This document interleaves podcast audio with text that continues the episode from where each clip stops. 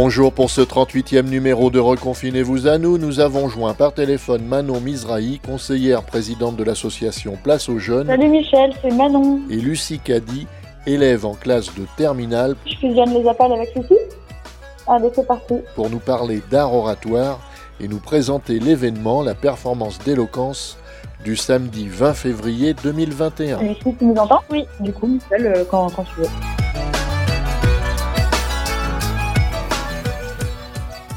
Manon, tu es présidente de l'association Place aux Jeunes.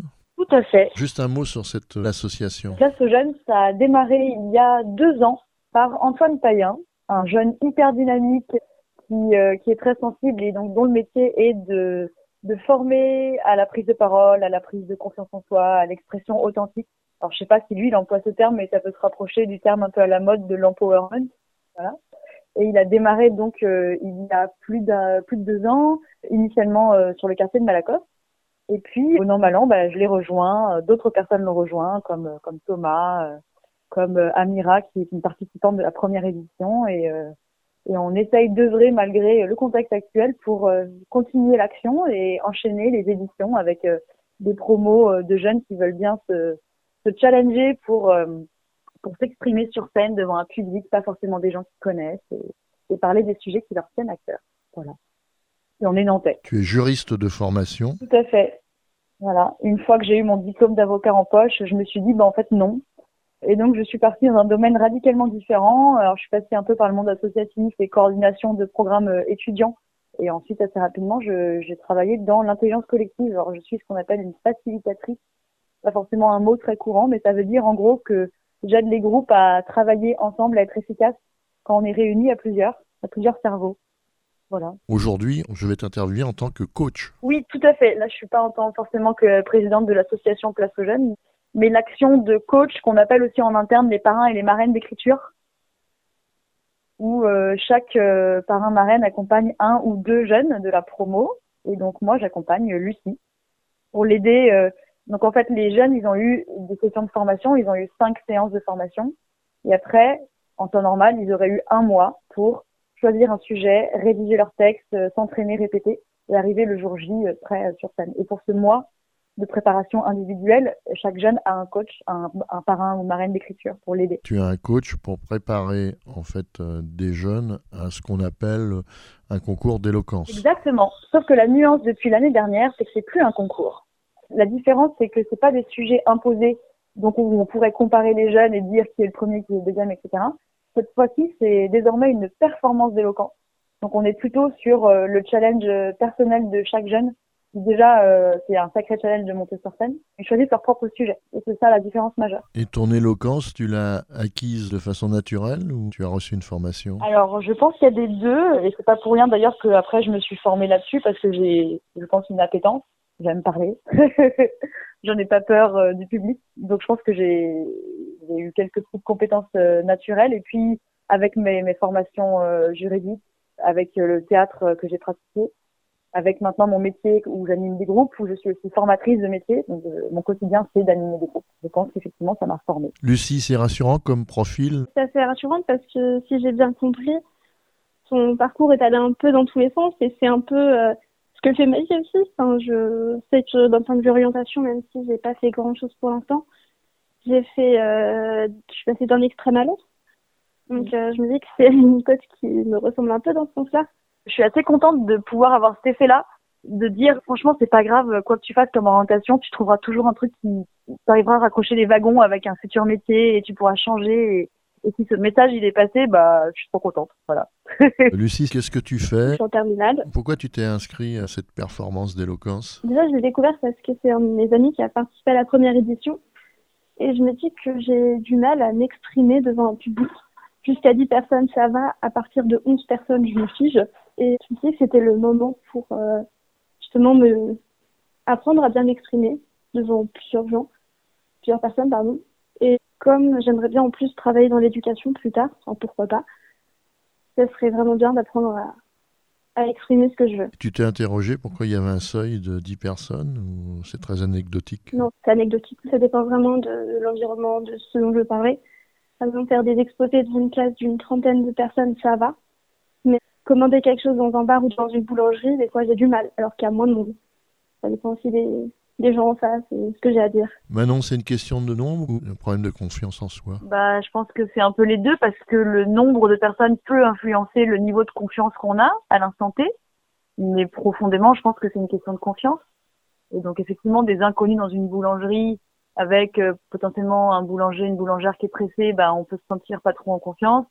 Et dans sa classe, ça dépend comment on s'entend avec euh, ses avec ses camarades de classe et comment on a euh, si on s'entend bien avec le professeur aussi, on peut être plus ou moins en confiance. Est-ce que ça change les choses, le caractère anonyme? Justement, je pense que ça empire le fait d'être d'être anonyme parce que ni cette que cette personne-là justement aurait que cette vision-là de moi et si je mélange mes mots et que je demande un truc un peu ridicule, je dis que cette personne, ça se trouve, euh, des, fois, elle va se réveiller le matin et dire Ah, tiens, je me souviens le fois, la fois où cette fille un petit peu bête m'a demandé ça.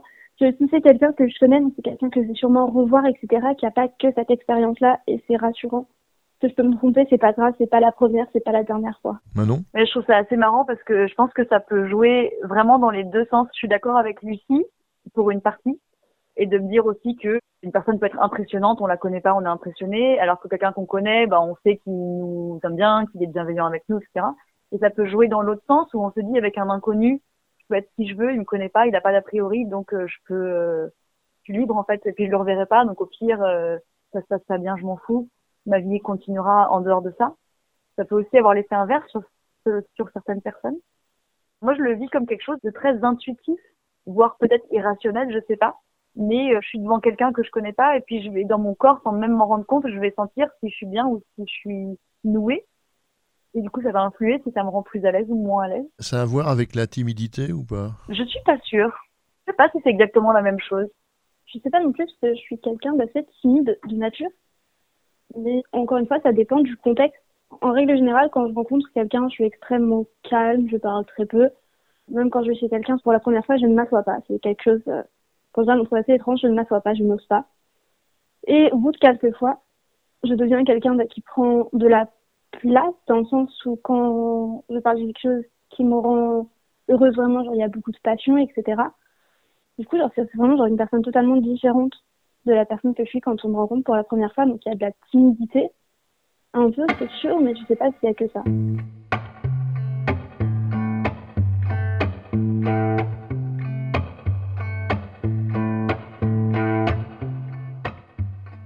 Tu t'es inscrit à cette performance comme un défi, Lucie Un défi me prouvait que je pouvais le faire, Comme tu aurais pu t'inscrire à un défi en disant je suis capable de traverser euh, l'Atlantique euh, à la rame? Ouais, c'est un peu quelqu'un qui se mettra à la course et qui se dit tiens, l'année prochaine je fais le marathon. Je me suis dit euh, l'année prochaine je me dépasse. Je parle devant, je sais plus combien, je crois que c'était une centaine de personnes qu'on aurait dû être au départ. Initialement, ouais, c'était une salle de C'était mon marathon en fait. C'est mon marathon. Tu connaissais un petit peu les règles, ce que ça allait impliquer au niveau de ton emploi du temps ou pas Ou tu as découvert ça au fur et à mesure? Je savais que ça prendrait un peu de temps, mais il me semble que je savais à l'origine que c'était qu'une seule fois par semaine, etc. Que c'était pas non plus euh, 15 séances. Et que c'était censé normalement être euh, l'histoire de deux mois, je crois, trois grands max. Bon, au final, ça a duré un an presque, mais c'est quand même une bonne expérience. Je pensais pas que ça allait changer grand chose parce que je fondamentalement, je trouve que ça m'a changé dans le sens où maintenant, c'est moins de mal à m'exprimer en public déjà. Donc, euh, je m'attendais pas à ça. Je sais pas si ça répond à la question. Ce qui est très particulier pour Lucie et pour les autres euh, de cette deuxième édition, c'est qu'effectivement, à la base, ça devait durer trois, quatre mois entre entre pas forcément le début de la formation, mais le début où, où les jeunes ont été recrutés. Donc, ils ont été euh, recrutés au mois de février. La formation, elle commençait en mars et normalement la performance, elle avait lieu en avril, fin avril. Et il y a eu le premier confinement, ça a été reporté en novembre. Il y a eu le deuxième confinement et du coup on se retrouve en février de l'année d'après. Donc c'est vrai que quatre mois qui se sont transformés en douze, euh, c'est c'est devenu un marathon comme dit Lucie effectivement et on n'était pas préparé à ça parce que pour nous c'était pas un marathon. C'était plutôt un truc dans un temps court, euh, dynamique et dans l'élan en fait. Et ça a été très difficile pour tout le monde, et pour les jeunes, et pour l'équipe de Place aux Jeunes. Et franchement, je suis hyper fière de voir qu'on arrive à mener le projet au bout, même s'il n'a pas exactement euh, la tête qu'il aurait dû avoir. Parce qu'on sera dans un, on sera sur une vraie scène, mais à huis clos. Il n'y aura pas de public euh, physique. Euh, il y aura un public en live pour ceux qui, pour ceux qui veulent se connecter via YouTube et Facebook. Je pense que c'est pas la même chose pour même pour les jeunes. Je sais pas comment Lucie tu le vis. Au début, quand on m'a dit qu'il n'y aurait pas vraiment de public, j'étais déçue. Je me suis dit mais à quoi ça sert En fait, je fais tout ça pour parler devant des gens et j'ai parlé à personne. Ouais, mais après c'est quand même ça a quand même été une super expérience. On a appris euh, plein de choses. On a fait des expériences, enfin des des expériences, des euh, des exercices plutôt qui qui m'avaient mais qui étaient sans queue tête. Ça avait un but au final. Mais j'ai bien rigolé quand on les a fait. Et, euh, tout le groupe, en fait, a bien rigolé. Donc, ça avait déjà 7 ans, et puis j'ai fait mon texte, donc je pouvais pas reculer. Ça fait quand même un sacré souvenir. Et, euh, et en plus, ça fait quelque chose de plutôt pas mal à rajouter quand on, pour les universités et tout ce qui va après. Et en attendant, tu as aussi des épreuves orales au bac. C'est vrai que j'ai aussi mon, mon grand oral qui arrive à la fin d'année, je vais pouvoir être un petit peu plus théâtral, transmettre mes émotions, etc. Euh, ça va être vraiment super sympa. Tu penses que l'examinateur sera sensible au fait que tu as une présence En fait, je me dis qu'en général, ce qu'on nous dit en tant que lycéen, c'est que les examinateurs, ils voient des gens toute la journée. Et que du coup, si on fait quelque chose de simple, de plat, bah ça... Si on passe à 8 heures, c'est bon, on est le premier de la journée. Si on passe qu'il est 16 heures, bah l'examinateur, il n'en peut plus. Du coup, si ça va être vivant, si on peut vraiment genre mettre de nous-mêmes, c'est mieux et plus ça nous ressemble, mieux c'est. Du coup, je me dis que je pars déjà avec un, un grand avantage. Est-ce que le fait qu'on te fabrique euh, à l'oralité, c'est toujours toi-même? Bah non, parce que je pense qu'on n'a pas fabriqué en soi, mais on a aidé à, à trouver euh, qui j'étais dans l'expression, enfin, comment je m'exprimais et comme, comment je m'exprimais peux rebondir aussi? Ah oui, oui. Merci beaucoup d'avoir posé la question parce que ça va me permettre d'expliquer un peu l'ADN de Place aux jeunes sur le fait justement de ne pas chercher à formater les jeunes sur une manière de parler. Il nous distingue aussi peut-être d'un concours d'éloquence dans le sens plus classique où on l'entend, où il y a des codes, euh, des manières de faire, euh, des manières de déclamer, etc. Nous, on a, on a vraiment voulu ouvrir les vannes au maximum où euh, justement on n'impose pas de forme aux jeunes, on leur impose juste une durée pour que ce soit égalitaire pour tout le monde et que ce soit une soirée qui se tienne dans un temps raisonnable pour le public. Mais au-delà de ça, ils utilisent vraiment le, la forme qu'ils veulent. Et c'est pour ça que Lucie disait que dans la formation, les séances avaient un peu ni queue ni tête parce qu'on on essayait de leur ouvrir les chakras sur plein de choses différentes. Il y avait du slam, il y avait la manière de faire un argumentaire hyper, pour le coup, euh, euh, un peu sérieux et, costaud et mettre de l'argument de fond. Il y avait une séance sur l'émotion, sur se connecter à ses tripes, euh, voilà, donc c'est des horizons assez différents, justement pour pas se formater et pour pouvoir rester pleinement soi-même. Voilà, ça c'est place aux jeunes. Ouvrir les chakras, c'est une expression ou ça fait une référence à une culture indienne? Je le disais vraiment pour l'expression. Lucie, tu voulais rebondir? Je veux dire du coup qu'on avait fait pas mal d'exercices qui étaient, enfin, ils étaient vraiment super sympas et on a fait de tout, du euh, un exercice où on arrivait juste pour dire bonjour. on marchait, on se mettait en plein milieu de la salle, on disait bonjour et on s'en allait. Un, c'est vraiment mon préféré où euh, on avait une situation on était un, par groupe de trois ou quatre. On avait une euh, situation et qu'on devait reproduire. Les autres n'étaient pas au courant. Mais juste en parlant avec des noms de fruits ou de légumes. Aucun mot. Et du coup, pour transmettre nos émotions. Et c'était, mais vraiment hilarant. Parce qu'en plus, le pire, c'est que les autres comprenaient ce qu'on disait. Ça n'avait aucun sens. On parlait d'orange, de banane, de kiwi.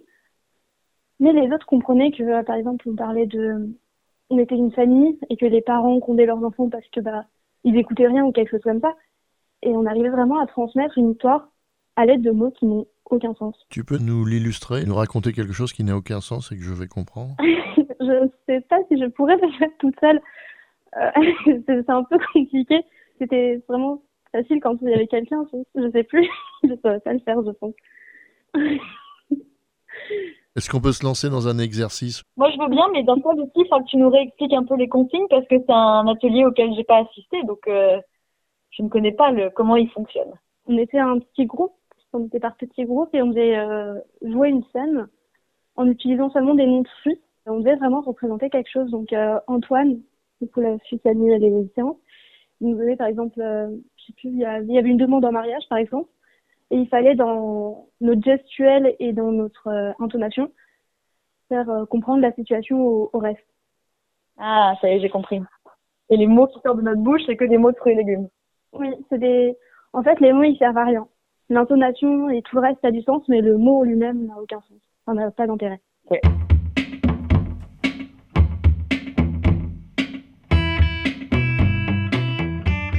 J'ai du mal à comprendre dans l'exemple que tu nous as donné la différence entre euh, des ateliers euh, que je vais qualifier d'éloquence avec les ateliers théâtre. Je pense qu'en soi, il n'y en a pas vraiment parce qu'on avait des séances, on, on travaillait vraiment sur notre façon de parler, d'autres on travaillait plus sur notre gestuelle. On faisait des exercices parfois pour euh, savoir comment faire quand on se trompe. Surtout qu'on devait recommencer, genre c'était exprès, genre extrêmement perturbant, exprès pour qu'on se trompe, pour qu'on s'habitue à se tromper. On devait s'applaudir quand on se trompait, donc c'était pour la confiance en soi, je pense, date pour euh, vraiment genre apprendre à aimer se tromper. On a fait des trucs comme ça pour la cohésion de groupe. Donc c'est vraiment, je pense que c'est vraiment du théâtre en fait, on aurait pu faire tout ça. Et au final faire une pièce. Ouais. Effectivement, chaque séance, c'était un, des ingrédients différents qui vont permettre d'avoir une expression, une expression euh, complète et authentique et liée à soi. En fait, voilà, il y a, un peu de, du côté éloquence au sens euh, strict du terme, c'est-à-dire euh, parler bien, parler distinctement, faire passer un message, l'art aussi de convaincre, l'argumentaire, donc avec le fond, donc là pour le coup le sens des mots, le poids des arguments, etc. Après, il y a, y a pas que le, y a pas que le verbal, il y a aussi tout le non-verbal, le paraverbal. Donc, comme disait Lucie, l'intonation, la position sur scène, la gestuelle, etc. Il y a, il y a aussi un autre aspect qui est se connecter à ses émotions, à son ressenti, parce que pour être vivant, pour être convaincant, il faut qu'on incarne ce qu'on dit. C'est pour ça aussi qu'il a été choisi que maintenant les jeunes choisissent leur sujet parce qu'ils ont envie de parler de quelque chose qui est vivant chez eux.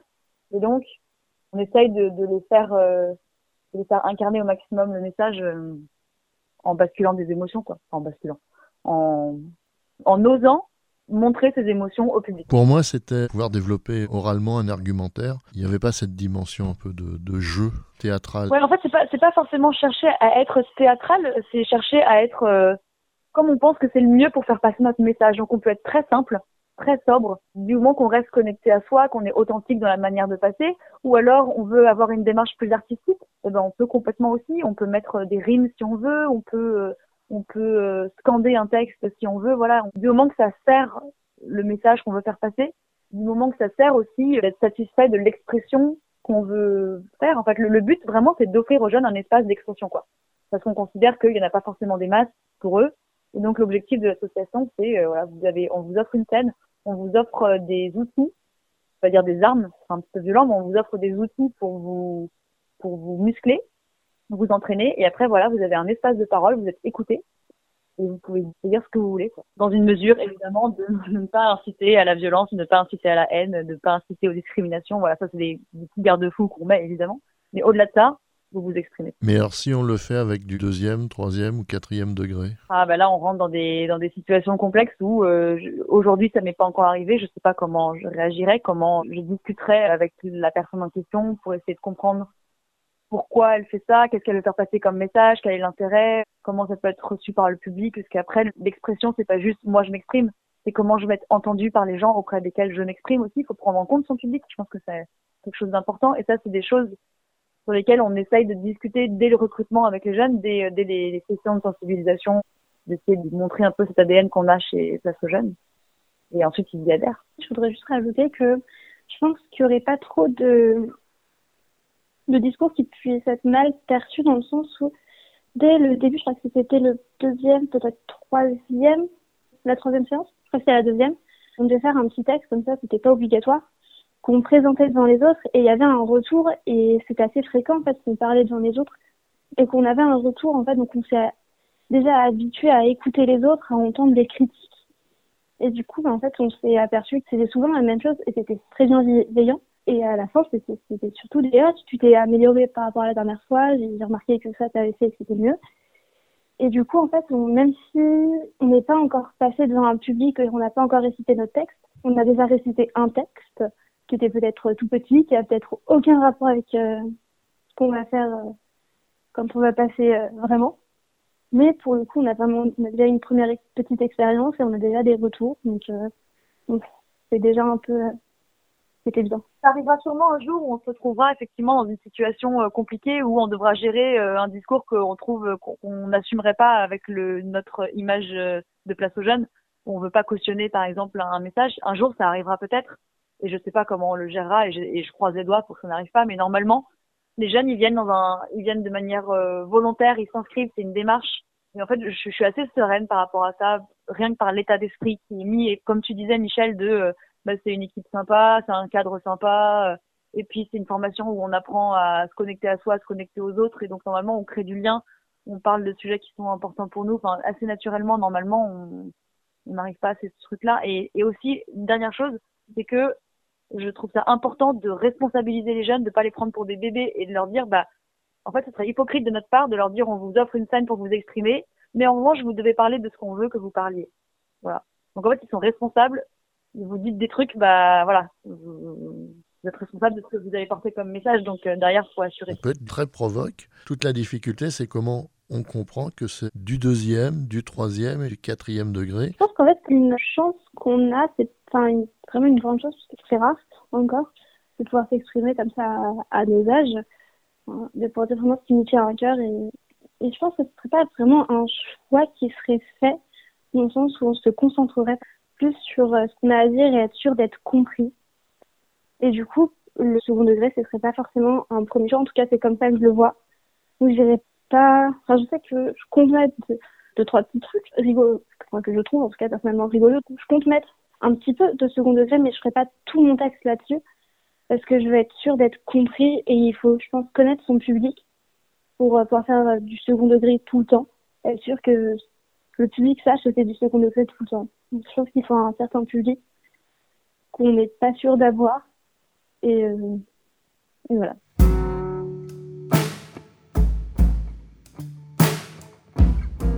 Manon, comment ça se passe samedi? Alors, je remercie chaleureusement la Fabrique à Impro qui est un petit théâtre nantais qui accueille habituellement donc des troupes euh, d'improvisation théâtrale et qui nous reçoit en huis clos. Donc voilà, c'est la condition évidemment avec les, les réglementations. Donc on va être très peu nombreux pour que les jeunes puissent monter sur scène pour de vrai.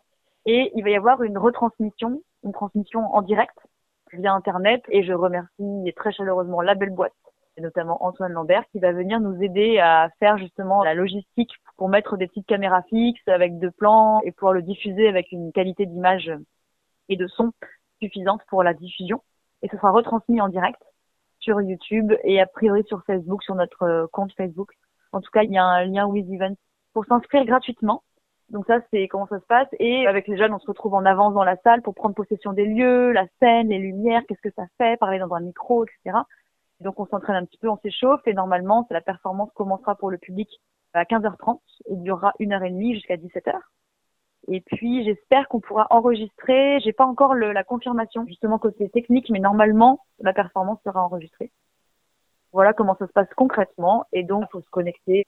Il y a le lien qu'on va transmettre au maximum euh, sur les réseaux. Combien de participants? On a huit participants qui vaillamment tiennent jusqu'au bout des 12 mois, euh, voilà, quoi, dire l'aventure. Donc ils seront huit à passer sur scène et on aura les coachs qui seront là aussi évidemment pour continuer de soutenir et de motiver les troupes pour passer sur scène. Il n'y a pas de thématique, les huit vont s'exprimer sur un sujet qu'ils, elles, ont choisi. Exactement, donc dans la semaine, là, on va essayer de communiquer un peu plus régulièrement et donc on va présenter les sujets de chacun des jeunes et bah Lucie, peut-être que je peux te laisser présenter ton sujet. Bah moi du coup, je vais faire sur l'idéal plus particulièrement, est-ce que l'idéal est souhaitable je partirais du fait que on ne peut pas en soi euh, souhaiter un, idéal, car si tout le monde atteignait son idéal, bah, ce serait vraiment catastrophique, parce que l'idéal, notre idéal ne correspond pas, enfin n'est pas compatible avec celui de tout le monde. Du coup, ce serait en un sens égoïste, parce que accéder à son idéal, c'est priver le reste du monde du sien. Je vais aussi parler de Platon et de la cité idéale pour euh, démontrer que ça n'a pas que du bien. La cité idéale de Platon, c'est euh, une cité qui est régie par des lois extrêmement compliquées. Les naissances sont contrôlées, les mariages sont contrôlés, il y a même des enfants qui infantilicides. Donc c'est vraiment pas quelque chose euh, qui, en tout cas de mon point de vue, est souhaitable. Voilà. Et je vais ensuite parler du fait que ça a quand même un intérêt parce que son idéal, on n'a pas véritablement de but dans la vie. Et que si j'essaie pas d'atteindre, ou en tout cas de me rapprocher au maximum de ce que je veux plus tard, de ce que je veux pour moi, euh, ça n'a aucun intérêt que je fasse ce que je fais aujourd'hui, notamment le, la performance d'éloquence, par exemple. L'idéal de vie sous Covid? C'est pas idéal. Comment tu le vis, ce moment? C'est très très compliqué parce que bah, j'ai eu du coup 18 ans pendant la période de Covid. En fait, j'attendais mes 18 ans depuis un sacré bout de temps parce que j'ai plein d'amis qui sont majeurs et qui vont quasiment tous les week-ends boire un verre au bar. Et moi, j'ai mon petit euh, jus d'abricot à côté et je veux, je voulais attendre. Enfin, j'attendais depuis bien longtemps maintenant d'y aller et pas montrer ma carte d'identité et euh, me passer du jus d'abricot. et j'ai pas pu, donc c'est un peu compliqué et on voit plus trop nos amis. J'ai toujours un peu d'espoir que ça finisse bientôt. Je ne vois pas le bout. je pense qu'on en a encore pour un bout de temps. Il peut y avoir des avantages à des cours masqués parce qu'on peut discuter discrètement avec son voisin ou sa voisine sans qu'on se fasse repérer. C'est pas très discret parce que du coup ça cache le bruit donc on n'entend plus rien. C'est pas agréable une journée masquée. C'est éprouvant. Je me rends compte que je suis plus fatiguée qu'avant. Puis comme on est obligé d'avoir les fenêtres ouvertes en plus, bah, il doit faire 10 euh, degrés à tout casser dans la, salle. Euh, c'est vraiment pas idéal. Et Manon Moi, je pense que, un peu comme pour euh, la saison 2 de Place aux Jeunes, je n'étais pas préparée à ce que ce soit un marathon. Et j'ai un peu trop respecté, je pense, euh, les consignes vraiment de voir très peu de monde, de pas trop sortir, etc. Et je pense qu'à la longue, ça a fini par m'attaquer un peu le ciboulot. Et, euh, et surtout les, les grosses rumeurs de janvier, on va être confiné, donc on attend que la décision arrive, ça va arriver ce week-end, ça va arriver la semaine prochaine, etc. Et on attend tout le temps une grosse décision qui ne vient pas. Et je pense que là, ça m'a ça m'a un peu euh, voilà ça m'a un peu plombé mais du coup j'ai repris pas mal du poil de la bête de fille en me disant que bah maintenant c'est comme ça il faut apprendre à vivre différemment et il faut pas attendre des décisions attendre des choses qui vont arriver et il faut en plus euh, cueillir le jour voilà. Donc euh, j'apprends à cueillir le jour. Mais est-ce que tu penses qu'au niveau de la cellule de crise sanitaire, une facilitatrice d'intelligence collective aurait pu euh, faire euh, avancer mieux les choses, mieux ou moins bien les choses Ah mais ça c'est clair. On se disait pareil avec nos collègues sur la gestion de la crise des gilets jaunes. Pourtant ils ont tenté hein, de faire des consultations citoyennes. Il y a eu tout un tout un mouvement d'ampleur qui a été tenté et je trouve qu'en termes d'intention c'était super chouette, c'était louable. Après, bah forcément, de mon côté professionnel, on a un regard critique sur la manière dont ça a été mené on serait ravis hein, de se faire appeler par le gouvernement pour les aider à mettre en œuvre euh, ce type de fonctionnement de groupe. C'est prêt pour le mieux, je pense. S'ils nous entendent, on est dispo. Merci à Manon Mizrahi et à Lucie Caddy pour leur libre participation à ce 38e numéro de Reconfinez-vous à nous. Vous avez bien noté le rendez-vous sur YouTube, la performance d'éloquence le samedi 20 février 2021 de 15h30 à 17h. Il n'y a pas de limitation de connexion samedi Aucune. Venez nombreux, parlez-en à vos voisins, vos copains, soyez paradins. Voilà, donc, donc on a un public au moins. Exactement, ça, ça fera chaud au cœur aux jeunes. Plus il y a de monde connecté, plus, plus ça les motivera, plus ça leur mettra un peu de trac, mais c'est pour le mieux, je pense, parce que c'est aussi ça qu'ils sont venus chercher quand ils se sont inscrits l'année dernière. Donc, euh, donc maintenant, faut y aller. Voilà. On les informera sur le nombre de connexions, mais il n'y aura pas de connexion Zoom ou choses comme ça. Ça restera un peu transparent. On ne sera pas dans les deux sens, on ne sera pas un grand écran avec une mosaïque de tous les gens euh, connectés. Ce sera vraiment, vraiment juste une diffusion. Ça aurait été super chouette si on avait pu faire ça, mais bon, voilà. L'urgence de la situation, on n'a pas arrêté de annuler, reprogrammer, etc. Donc euh, on a, on n'a matériellement pas pu mettre en place ça. Après, l'avantage, c'est quand même que qu'on peut euh, du coup l'envoyer plus loin. Et je sais, moi, j'aurais toute ma famille dans le Nord qui va le regarder et que bah, ils n'auraient pas forcément pu parce qu'ils savent, enfin, les grands-parents savent pas utiliser Internet. Alors, euh, ils n'auraient pas pu sinon. Donc, euh, c'est quand même un avantage. Et je sais que eux me regarderont avec un œil critique. donc, euh, oui, du coup, ils auraient aussi. Comme ça, je sais quand même, même si on voit pas tout le monde, je pense que euh, ça permettra de l'envoyer à plus de gens même si on les voit pas, on sait qu'ils sont là. Tu es la génération numérique, donc. Euh. Ça te fait quoi, Lucie, quand on te dit que tu es la génération numérique, euh, etc.